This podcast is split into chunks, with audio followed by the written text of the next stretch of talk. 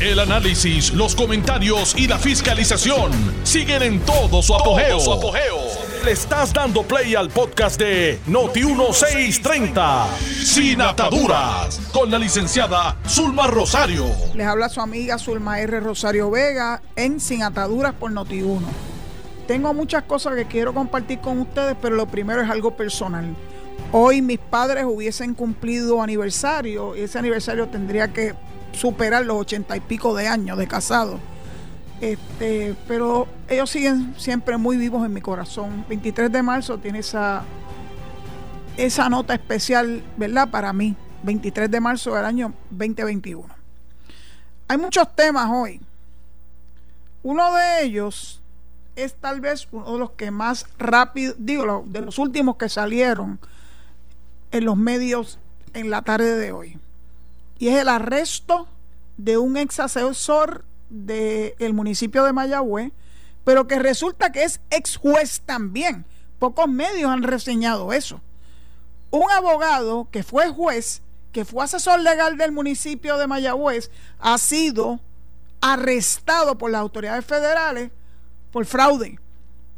Y el esquema que describen, no he tenido tiempo de leer, ¿verdad? El indictment, pero el esquema que describen, a mí se me parece tanto y tanto a lo que ocurrió con el sistema de retiro y Juan Cancel Alegría y Miguel Ferrer, que yo quisiera que con la misma agilidad que han tomado este caso las autoridades federales hicieran lo propio con el esquema que logró catapultar al fracaso al sistema de retiro, dejando en la ignominia a cientos y a miles de pensionados de Puerto Rico. Nunca estaré tranquila hasta que eso ocurra. Eso le corresponde a las autoridades federales. Porque aquí hay entidades federales que regulan las inversiones, que regulan estos procedimientos. Por eso fue que arrestaron a este individuo. No quiero llamarle ni siquiera colega ni compañero, porque alguien que eh, pone en riesgo su título, que es tan preciado para nosotros los abogados, y en este caso un ex juez que se involucra en este tipo de esquema, claro que él tiene derecho a su a que se le piense uno que es inocente antes que se demuestre su culpabilidad, ¿verdad? Pero yo conozco cómo es que trabaja el sistema federal. Y yo sé que si no tuvieran la evidencia, no se tiran la maroma, porque eso pasa primero por el sedazo del gran jurado federal y el gran jurado es bastante quisquilloso. Así que a mí no me da ninguna pena que la hayan arrestado, no me da ninguna pena. El que aquí la hace, aquí la paga. Eh, todo parece indicar que el municipio era la víctima aquí y que se utilizó una empresa municipal eh, y, una, y una corporación municipal para hacer este tipo de esquema. No le deseo mal, pero tampoco deseo que se salga con la suya. Espero que los federales hagan su trabajo hasta las últimas consecuencias. Y así como el juez le impuso una sentencia de 18 meses a Abel Nazario, que según la encuesta que llevó a cabo Notiuno es excesiva para una persona que no involucró en este proceso dinero público este, pues nada, ojalá que a este sí, que se llama Arnaldo Irizarri Irizarri, dicen que de San Germán, le caiga todo el peso de la ley. Porque si hay alguien que no puede alegar el desconocimiento del derecho es él, abogado al fin. Claro que tenía que conocer que lo que estaba haciendo era fraudulento. Claro que tenía que saber que su ética le impide actuar en contra de su cliente y su cliente aquí es el municipio de Mayagüez. Así que pues nada, seguiré muy de cerca este caso, muy de cerca, porque me parece que esto pique y se extiende. Lo otro que tengo en agenda para discutir temprano en la tarde de hoy es, oiga, que la Cámara no va a indagar sobre la elección del precinto 3. Pues claro que no. Porque si abre esa caja de Pandora, se abre una caja de Pandora enorme en todas estas eh, puestos que se llenaron con un puñado de votos. Así que como lo que no es igual, lo que es igual no es ventaja, me alegro que la Cámara haya entendido que abrir esa caja de Pandora e involucrar a la legislatura en un proceso que es de la incumbencia de la Comisión Estatal de Elecciones y de los tribunales de Puerto Rico, que son los que tienen la jurisdicción plenaria en esto, fue la determinación correcta. Me alegro que hayan tomado la determinación correcta, pero para mí aquí hay algo mucho más profundo. Y yo creo que lo ejemplifica eh, la obsesión que tiene Manuel Natal. Todos estamos deseosos que el juez Antonio Cueva acabe de emitir su sentencia. Estoy seguro que está preparando un escrito muy bien fundamentado porque él sabe que ese caso sigue por ir para arriba. Va para el apelativo y va para el Supremo porque así es el derecho. Pero lo que yo sí hace mucho tiempo llegué a una conclusión es que aquí hay otra, otra razón de ser para todos estos eh, líos electorales. Y es que el pueblo pierda la fe en su sistema. Que de todos modos el sistema electoral es el tronque de la democracia. ¿Por qué alguien quisiera poner en, en ascua el sistema electoral. No es porque genuinamente tengan evidencia, que es lo que le ha pedido el juez todo el tiempo, de fraudes ni cosas hechas mal. Es porque quieren poner en jaque a la Comisión Estatal de Elecciones. Y me alegro que el juez Francisco Rosado Colomer, recientemente entrevistado por Carmen Jovet, haya puesto los puntos sobre las IE. Ronnie, perdona verdad el uso de ese, de ese término. Cuando dice que al fin la postre, este sistema lo corren los partidos políticos. Los cinco partidos políticos intervinieron en este sistema. Si no lograron a tiempo tener buenos funcionarios de colegio o funcionarios electorales para la segunda y tercera etapa, Ah, pues entonces no le pueden echar la culpa a la Comisión Estatal de Elecciones. En más de una ocasión yo le he dicho, las peleas que se formaban, que algunas de ellas fueron, las vimos en vivo y a todo color a través de los medios visuales, ¿verdad? Responden o a una falta de experiencia o a que fue un ventetú de funcionarios electorales de esos dos partidos minoritarios. Porque los tres partidos que siempre han estado, ¿verdad?, en tiempos modernos, participando en elecciones, tienen su maquinaria de funcionarios electorales bien aceitada y los escogen con tiempo y los adiestran. El proceso electoral es bien técnico. Así que si tú incorporas el proceso electoral a personas que no tienen ni idea de cómo es que se bate el cobre, ahí, ahí está, ahí está el resultado y forman algarabía y forman eh, fostró y van a los tribunales sin tener derecho a ello. Digo, derecho a ir al tribunal lo tiene todo, pero sin poder probar sus alegaciones. Es triste. Y Puerto Rico está de rehén de esos individuos. Y los voy a poner individuos en el lado femenino y en el lado masculino. Que intentan menospreciar nuestro sistema electoral plantándole en la mente, en los corazones de los puertorriqueños, que hay algo malo en el sistema electoral. No hay nada malo en el sistema electoral. El sistema electoral es el mismo de siempre. Que hubo un cambio, sí. Que hubo mucho voto ausente o, o por correo, por encamado. Oigan, gracias a Dios, yo voté por correo. Yo lo solicité a tiempo. Y me llegó a tiempo mis papeletas y los sobres para yo poder poner de forma, ¿verdad? Protegida cuál fue mi elección en toda esa gama de papeletas que nos entregaron para noviembre del 2020 y en otro sobre una copia de mi tarjeta electoral.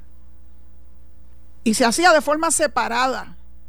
Una vez el sobre por fuera decía que la electora era yo, y yo había mandado la evidencia de mi tarjeta electoral que lo podían corroborar, ¿verdad? Con su, ¿verdad? Con su padrón electoral.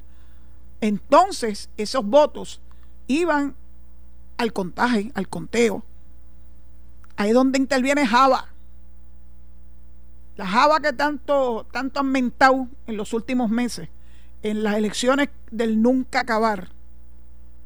Es interesante, porque en más de una ocasión yo he escuchado a compañeros decir, Natal y Eva Prado son los Trumps de Puerto Rico. No aceptan su derrota. Y ese proceso de no aceptar la derrota, como dijo Carmen, es lo más terrible que hay en una elección. Porque sigue poniendo en jaque, ¿verdad?, la democracia. Tom todavía tiene engañado a muchos, muchos millones de americanos. Porque ese es el cuento de repite lo que nos conviene. Sigue diciendo que me robaron las elecciones para que por lo menos algunos incautos lo crean. A mí lo que me preocupa y me duele es que en el medio de todo esto está nuestra democracia.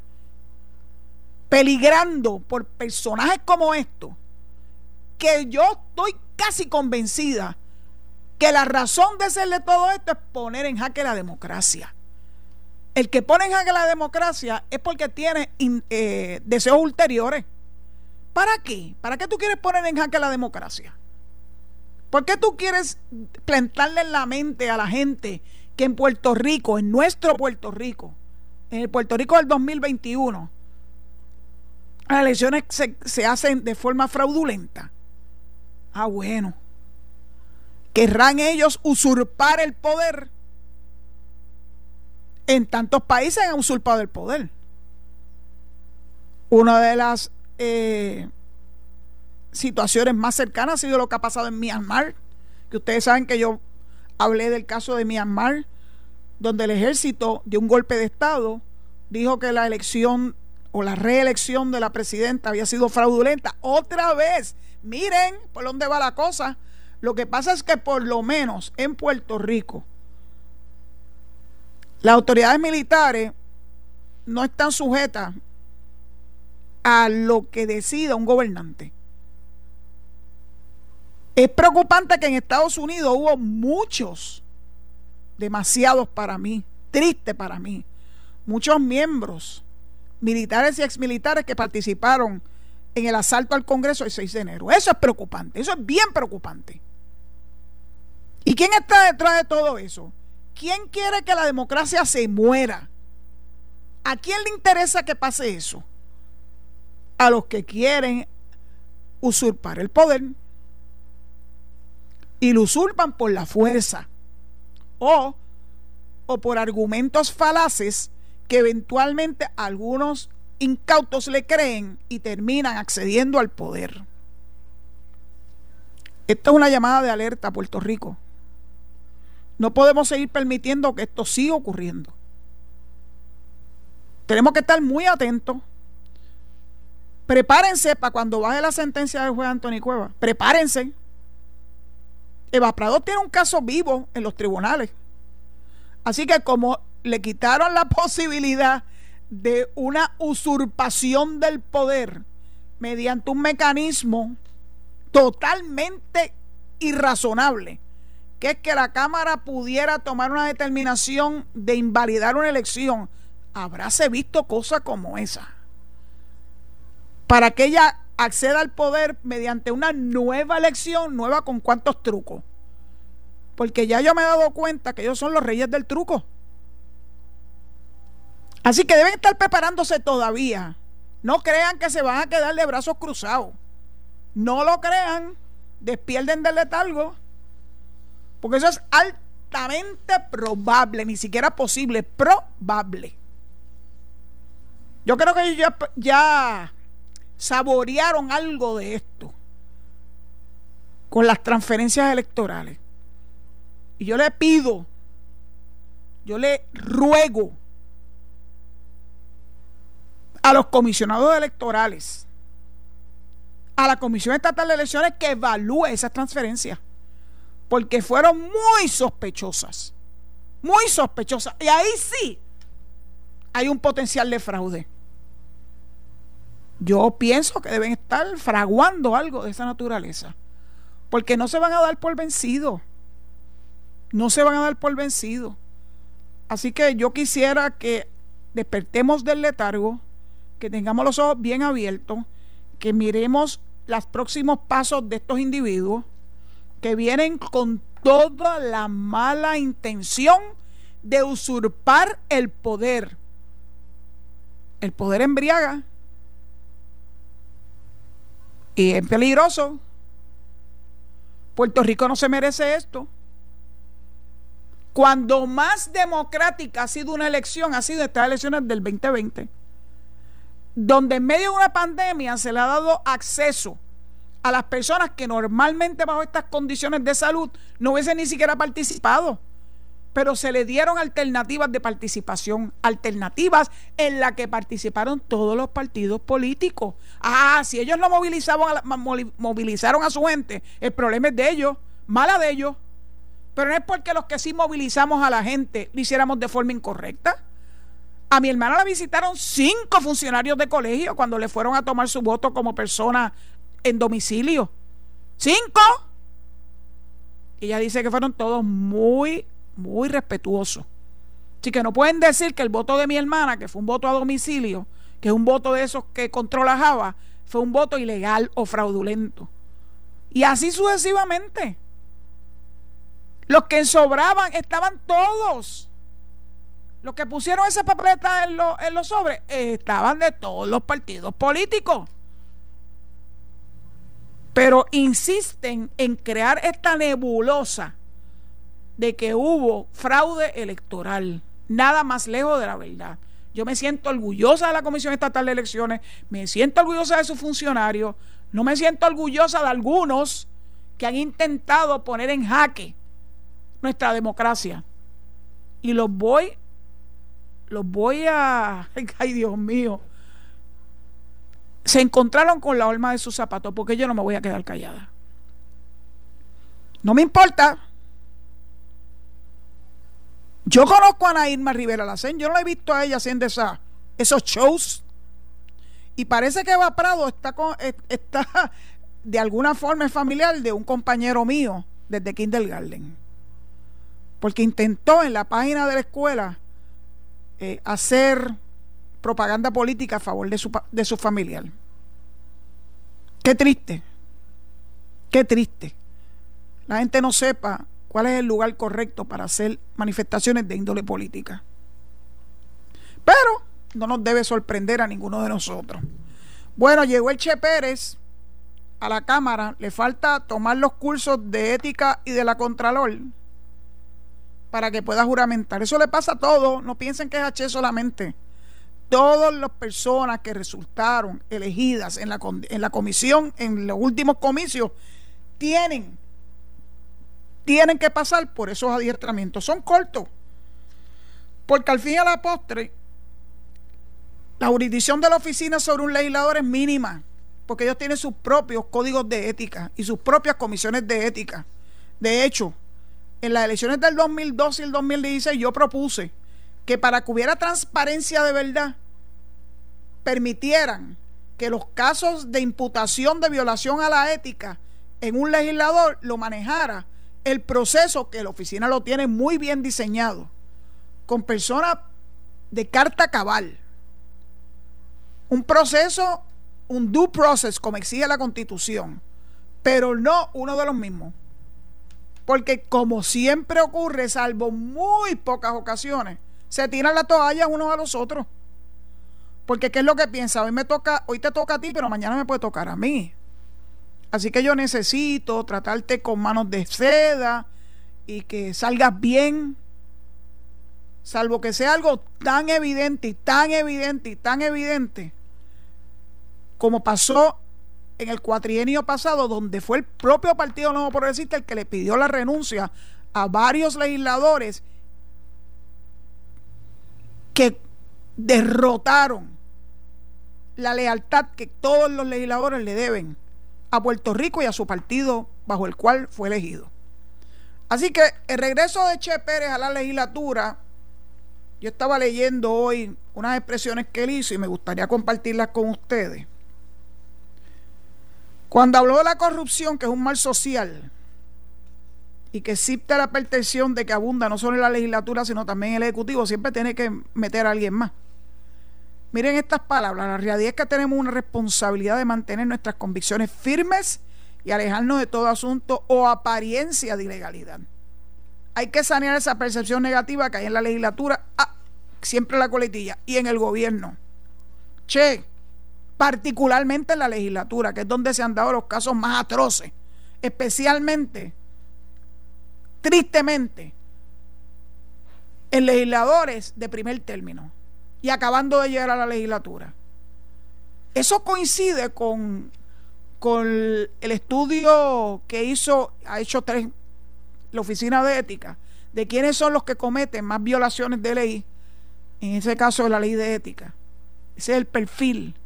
Son personas recién llegadas al gobierno, entre uno y cinco años en el gobierno. ¿Por qué?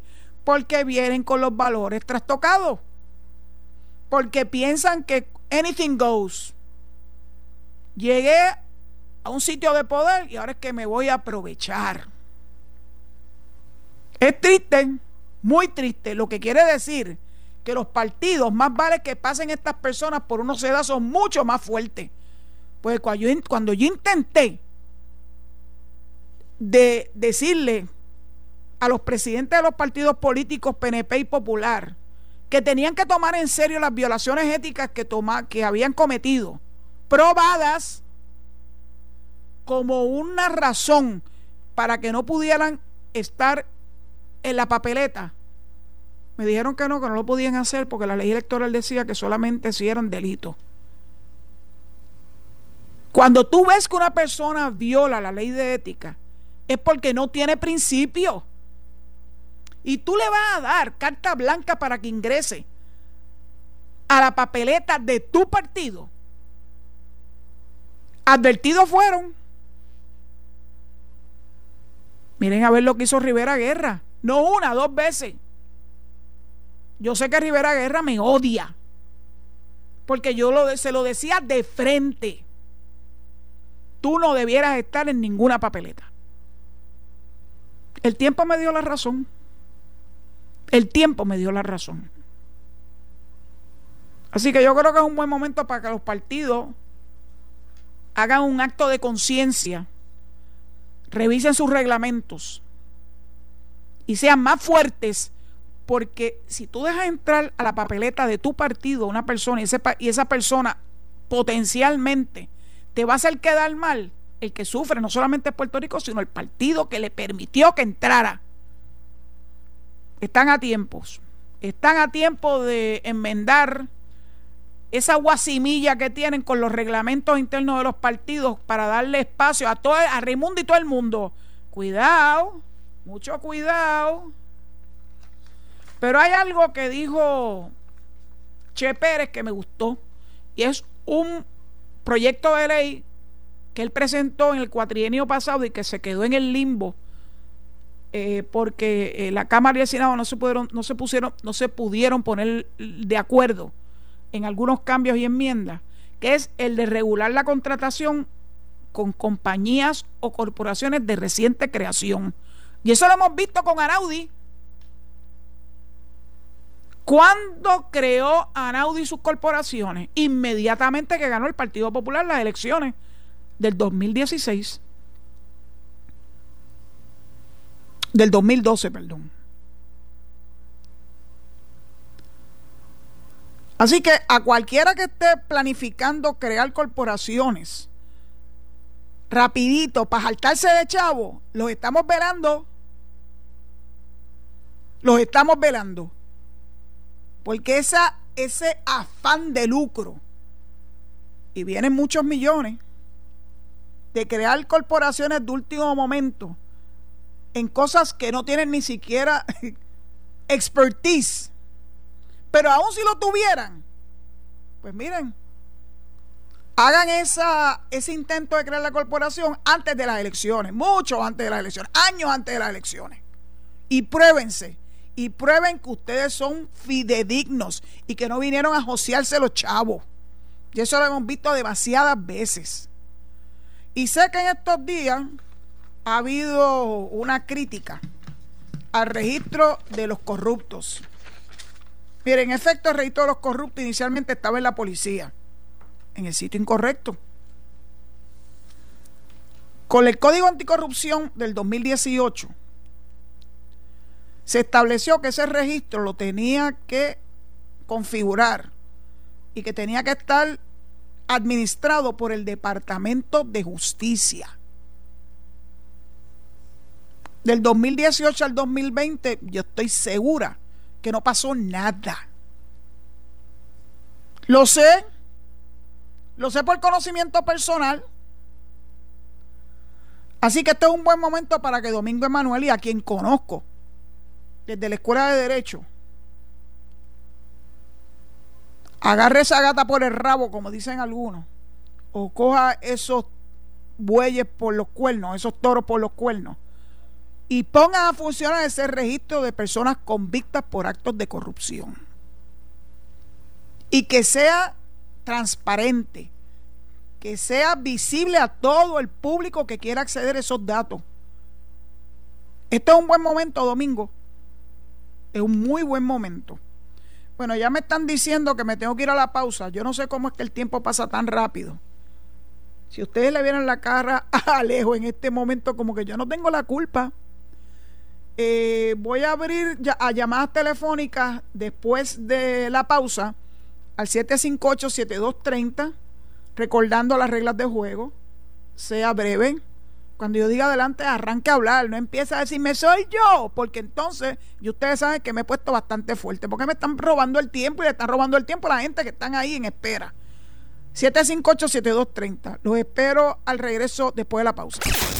Estás escuchando el podcast de Sin Atadura. Sin Atadura. Con la licenciada Zulma Rosario. Por Noti1630. Noti1. Necesito compartir con ustedes dos noticias adicionales. Una de ellas es que Nidia Velázquez, Nidia Velázquez, sí, la, la congresista de Nueva York, este, dijo que va a ser un acercamiento formal al gobernador Pierluisi. Al gobernador que los puertorriqueños elegimos, no a ella. A ver si hay alguna oportunidad de trabajar juntos. ¿Ustedes le creen? ¿Ustedes le creen a ella? Ay, Dios mío. Dios mío, ¿con qué desfachatez dicen estas cosas? Y lo próximo es que dice, según, ¿verdad?, los medios de comunicación, que ella conversó con la comisionada Jennifer González, a quien le advirtió, haciendo advertencia, que pueden trabajar juntos o estar aquí 10 o 20 años, lidiando con el debate sobre la situación colonial en la isla. La modalidad chantaje está on fire. Si no resuelve la, ¿cómo se llama? La ley electoral, reforma o enmienda, no te confirmo a Larry Seilamer. Y ahora le añadieron otro, otro más. Si no resuelves el contrato de Luma, porque eso no se, eso no se deroga, se resuelve. Pues tampoco te confirmo a nadie. A nadie. Así que Alexis Torres, creo que se llama él, el secretario de Seguridad Pública, que tiene muy grandes credenciales y que todo el mundo habló loas de él. Que se prepare, que le van a hacer lo mismo. Aquí no hay ninguna intención de que el gobierno funcione. Todo es obstáculo tras obstáculo tras obstáculo. Obstáculo de Tatito, obstáculo de Nidia Velázquez, obstáculo para ellos salirse con la suya y desconocer lo que el pueblo determinó. El pueblo eligió a Pedro Pierluisi el, el pueblo de Puerto Rico eligió a Jennifer González. El pueblo de Puerto Rico eligió mayoritariamente la estadía, pero no, ni de verdad que quiere chantajear al gobernador y a la comisaria residente, porque si no van a estar 10 o 20 años este, con el mismo tema del estatus colonial. Estas cosas hay que hacerlas públicas. Y este es un buen momento para escribirle y decirle que nosotros no estamos dispuestos a ese chantaje. No lo estamos, no, lo estamos en nuestro derecho de exigir que se respete nuestro voto, nuestro voto mayoritario. Así que no se vistan que no va, que nos tome más años, pues está bien, nos tomará más años. Que tendremos que utilizar otras estrategias, sí, posiblemente. Nosotros no somos bobos. Así que yo no creo en el chantaje, no me gusta esto, no me gusta el girito que está cogiendo esto. Gobierno por chantaje, así se llama esto ahora. Así que yo creo que ya me debo callar la boca y escucharlos ustedes. Que pase la primera llamada, voy a decir adelante y usted arranque a hablar, por favor.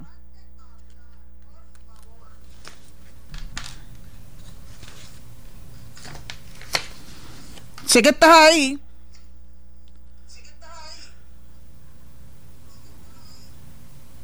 Córtalo, Alejo, porque se durmió. Buenas tardes, licenciado Juan Alberto Irizarry de Barceloneta. Saludos. Adelante. Lo de, lo de, involucrar a Luma para, para confirmar o no a, a Larry Sejamen, eso fue de Luis Raúl Torres. y eso que pertenece a los mitas, mitad, mitad religioso y mitad politiquero barato. Gracias, doña licenciada. Muchas gracias a usted. Que la próxima llamada no tengo nada que añadir. Vamos. Aló, buenas tardes. Buenas, tardes. Ajá, mi, mi nombre Buenas tardes por segunda vez. Ajá, estoy contento porque Dios ha venido a ver al pueblo de Puerto Rico y mandar una señora que habla tan bonito como usted y usted sí que sabe lo que hace. La felicito y me alegro porque ahora pues toda esa gente de, tener, buscar chantaje para hacerle mal al pueblo de Puerto Rico, usted sí le ha dado un lindo jaque mate yo vivo contento, voy a vivir orgulloso de usted siempre. Porque usted sí sabe hablar. Muchas gracias, muchas gracias por sus palabras, me honran. Yo vine aquí a decir la verdad y vine a hablar de frente. Yo sé que va a haber personas que no van a estar de acuerdo conmigo y eso yo lo acepto, pero no me van a callar la boca. Yo hablo, trato de hablar con mucho respeto, hablo con fuerza porque pues Papá Dios me dio esta voz y este carácter. Pero no se debe nunca malinterpretar que falta de respeto. Las cosas se dicen como son. Yo no creo en paños tibios. Así que aquí se está tratando de gobernar por chantaje. Ese es el, eso es lo único que cabe cuando uno ve las cosas que están haciendo en la legislatura frente al Ejecutivo. Pues que pase la próxima llamada y muchas gracias por su palabra, caballero. Hello, buenas tardes. Adelante. buenas tardes. Adelante. Eh, eso que le está pasando al alcalde de Mayagüez, o lo sabía o es muy inepto porque no lo sabía. Esas fueron las célebres palabras de Aníbal Acevedo que le digo a Pedro José yo en una ocasión. O lo sabía o era un inepto. Ahora digo yo, o lo sabía o es un inepto. Este, otra cosita. Pues, que se aplica el cuento. Gracias, la próxima llamada.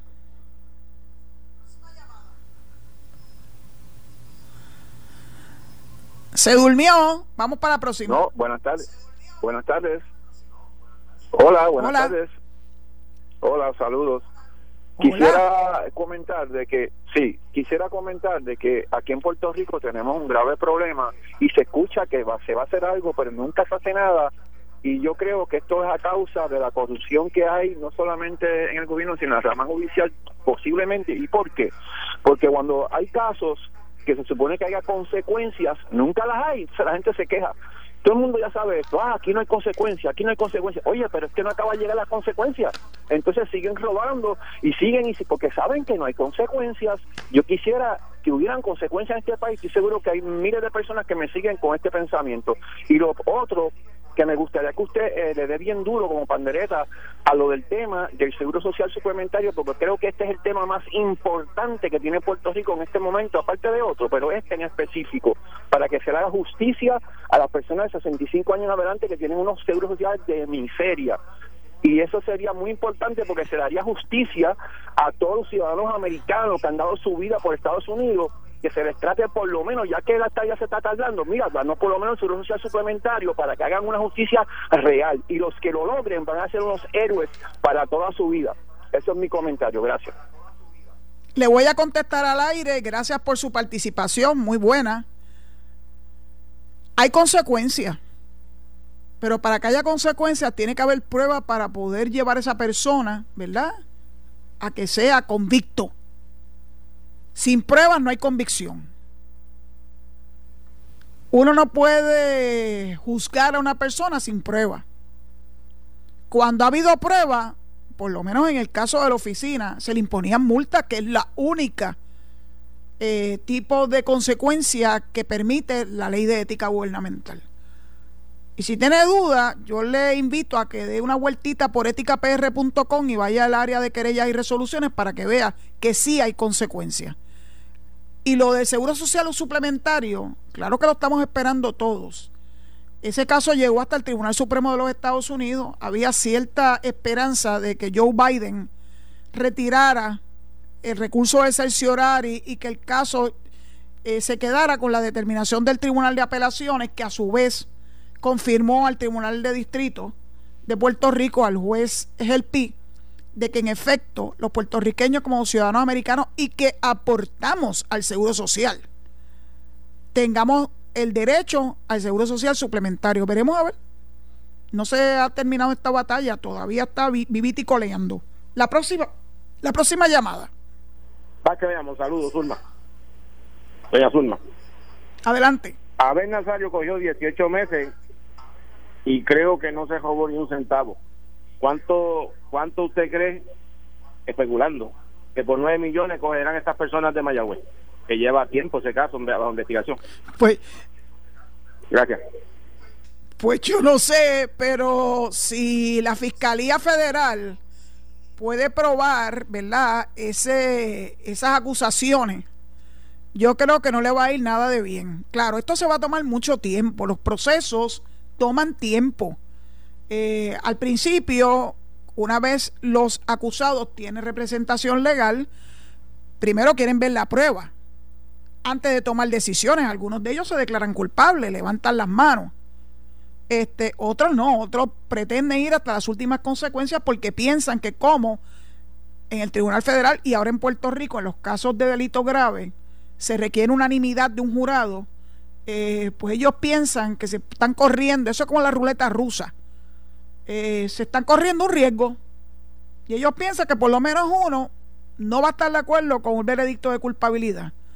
Así que veremos a ver si usted tiene alguna idea de lo que le puede pasar a una persona, esos años que viven en la angustia autoinfligida de violar la ley, porque los procesos son lentos, tienen que ser lentos, hay que evaluarlos con mucho detenimiento.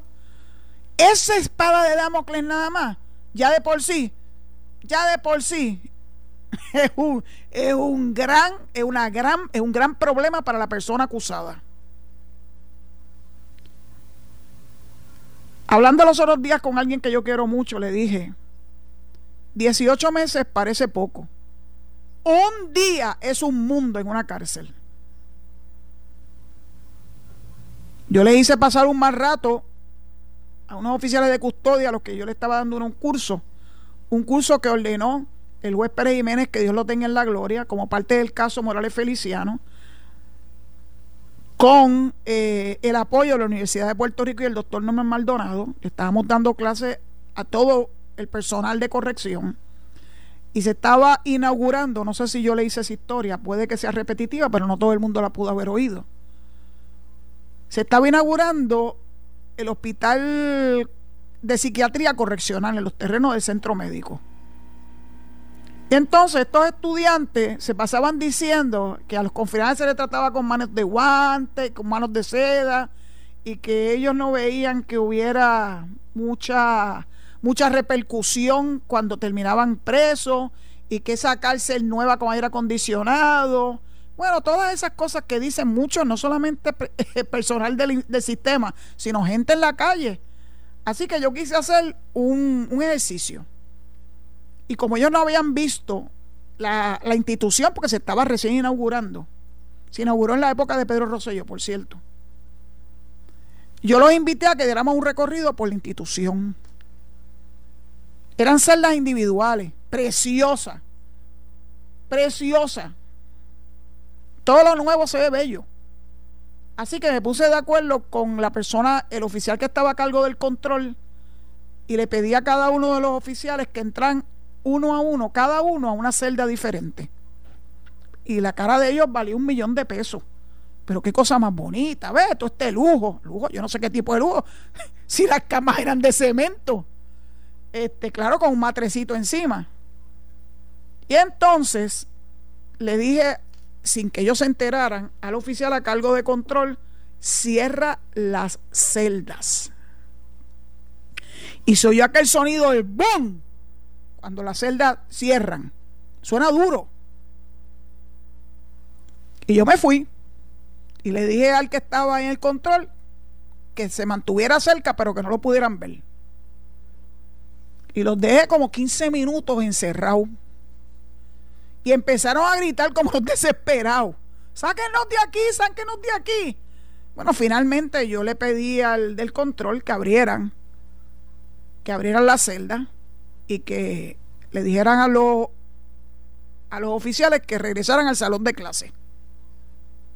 Valía la pena verle la cara a todos y cada uno de ellos.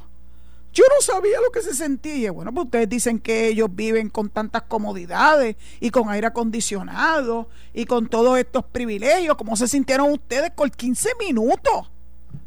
Yo no, este, licenciada, ¿verdad? Es que eso se siente terrible. Es más terrible se siente no solamente estar encerrado 24 horas, con una hora tal vez para recreación y con un ratito para que puedas ir a, tomar tus alimentos. Si no estás en máxima seguridad, si en máxima seguridad todo lo haces dentro de la, celda. Un ratito para que cojas sol. Pero tienes que pedir permiso hasta para pagar. Las luces te las pagan si tu permiso. Así que si estás leyendo o no estás leyendo, tough cookie. Y claro que no puedes salir al cine, ni a la playa, ni a compartir con tu familia, ni nada de eso. Y les dije, ¿ustedes creen que estar confinado es lo que ustedes piensan? Y claro que todos y cada uno de ellos, puede que algunos se quedaran y no se atrevieron a expresarlo, entendieron el mensaje. Una hora, 15 minutos dentro de una celda, en una institución penal, es terrible, terrible. La pérdida de la libertad es el peor de la sentencia, no importa por cuánto tiempo. Así que cuando yo oigo, ah, lo que le echaron fue tal, lo echaron más cual, bueno, obviamente no tienen una idea de lo que se siente estar encerrado y no tener ningún control de tus actividades. Ninguno. Puedes ir al baño en tu celda, pero sabes que esa celda no tiene cortina y nada por el estilo, o sea que está al ojo de los oficiales y de los que están a cargo de los controles. Piénsenlo bien antes de que sigan diciendo que esas sentencias son tan, tan cortas y tan pobres, que eso no es un disuasivo, créanmelo, créanmelo. Que cuando una persona se ve frente a un juez y tiene que esperar a que se pase la prueba en su contra, y en el caso federal, cuando tú oyes tu propia voz, porque en las estatales eso no se puede hacer, no se pueden grabar las conversaciones telefónicas, pero en la federal sí. Y cuando esa persona oye su voz involucrado en una actividad ilegal o de corrupción, créanme que se desencaja cualquiera. Así que las consecuencias para terminar de contestarle al caballero que llamó hace un rato, parecen ser pocas, pero créanme que no son nada agradables. Lo mejor es vivir bien, hacer las cosas bien, tener ética, tener valores, hacer tu trabajo como Dios manda, no estar tratando de buscar la forma de hacerte rico. Porque que tarde que temprano la vas a pagar. Bueno, yo no sé si tenemos alguna otra llamada. Vamos a ver, este, Alejo, si todavía quedan llamadas ahí. Vamos a la próxima. Hola. Así. Ah, Anda, me enseñó los 10 dedos. Hola, mi nombre es Lady Tristani. Vamos a ver, la primera. ¿Cómo usted me va a explicar a mí que asignaron tantos fondos para carretera? Yo, teniendo un accidente, la compañía supuestamente tiene un seguro de asfalto, yo caigo en, en, en el área de la construcción porque no tenían ni vallas de seguridad ni nada. Y la persona que le vende el seguro a ese contratista es un senador.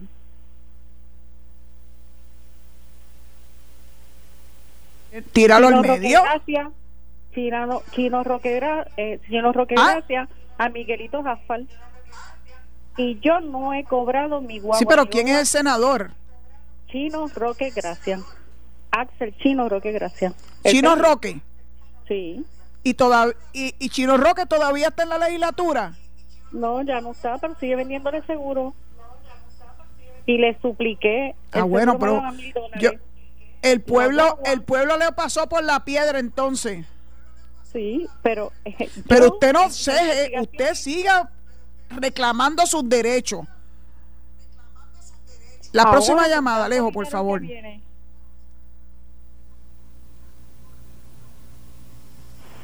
Buenas tardes. Adelante. Buenas tardes, licenciada. Buenas tardes. Sí, del directivo. Sí, le está hablando un ex policía. Que para voy por la misma línea suya. Eh, Lo que pasa es la diferencia entre la estatal, la municipal y la federal. Lo, la investigación aquí se llevan rápido y se caen, pero la federal tiene un poder más arriba de nosotros. Y el mejor ejemplo se lo voy a dar, si usted me lo permite, para que la gente lo ponga en Netflix. Se llama Fraude, desde 2018-2019, donde cayeron artistas para poderle pagar miles y miles y miles de dólares para que los hijos lo aceptaran en las universidades. Se, ta- se tardó como alrededor de tres o cuatro años la investigación. Todo fue bajo comunicación por vía telefónica del gobierno federal, porque eh, son los únicos que tienen acceso a las comunicaciones. Y este fue un entrenador. Y esta persona cayeron artistas de Hollywood, un montón poco a poco, pero cayeron sobre 50 y todavía van a seguir cayendo. Lo que pasa es que cuando los federales se tiran es porque ya tienen el caso, ya ganó, porque lo que pasa es que nosotros aquí a veces queremos encerrar a las personas, por eso se caen los casos de crímenes, porque no hay evidencia y las escenas se dañan, pero esta gente trabaja muy diferente. No, yo no, yo, yo voy a mi policía porque me siento orgulloso de haber sido policía en Puerto Rico, pero esta gente trabaja diferente y son mucho más los que van a caer. Buenas tardes. Muchas gracias por su participación. Le voy a contestar al aire. La Constitución Federal permite que se graben las conversaciones telefónicas. La Constitución Federal permite que te alambren. Tienen herramientas que la Constitución de Puerto Rico no permite. Así que eso ayuda grandemente a las autoridades federales a poder procesar hasta su feliz término los casos. Algunas personas se quejan de que las autoridades estatales no siempre procesan a las personas luego de que han sido ¿verdad? identificados como autores de delito y que permiten que sean los federales que lo hagan. Claro, si tienen más herramientas. Y la gente le tiene terror a los federales, terror. Yo quisiera que ese mismo terror lo sintieran con las autoridades estatales, pero lamentablemente, sin las herramientas para poder procesarlos con la agilidad que lo procesan los federales, sean los federales en Puerto Rico, los federales en Hollywood, donde sea, pues naturalmente se va a ver esa desfase que usted está describiendo. Y ya Alejo me dijo bye bye, que ya es la hora de despedirnos. Qué triste sonido cuando se acaba. Pero nada, mañana si Dios lo permite, a las 4 de la tarde, aquí estaré con ustedes en Sin Ataduras por Noti1, recordándole que inmediatamente detrás viene Quique Cruz con su análisis 630. Que Dios los bendiga, que pasen una bella tarde y bueno, sean felices. Esto fue el podcast de Noti1630, sin ataduras, con la licenciada Zulma Rosario. Dale play a tu podcast favorito a través de Apple Podcasts, Spotify, Google Podcasts, Stitcher y notiuno.com.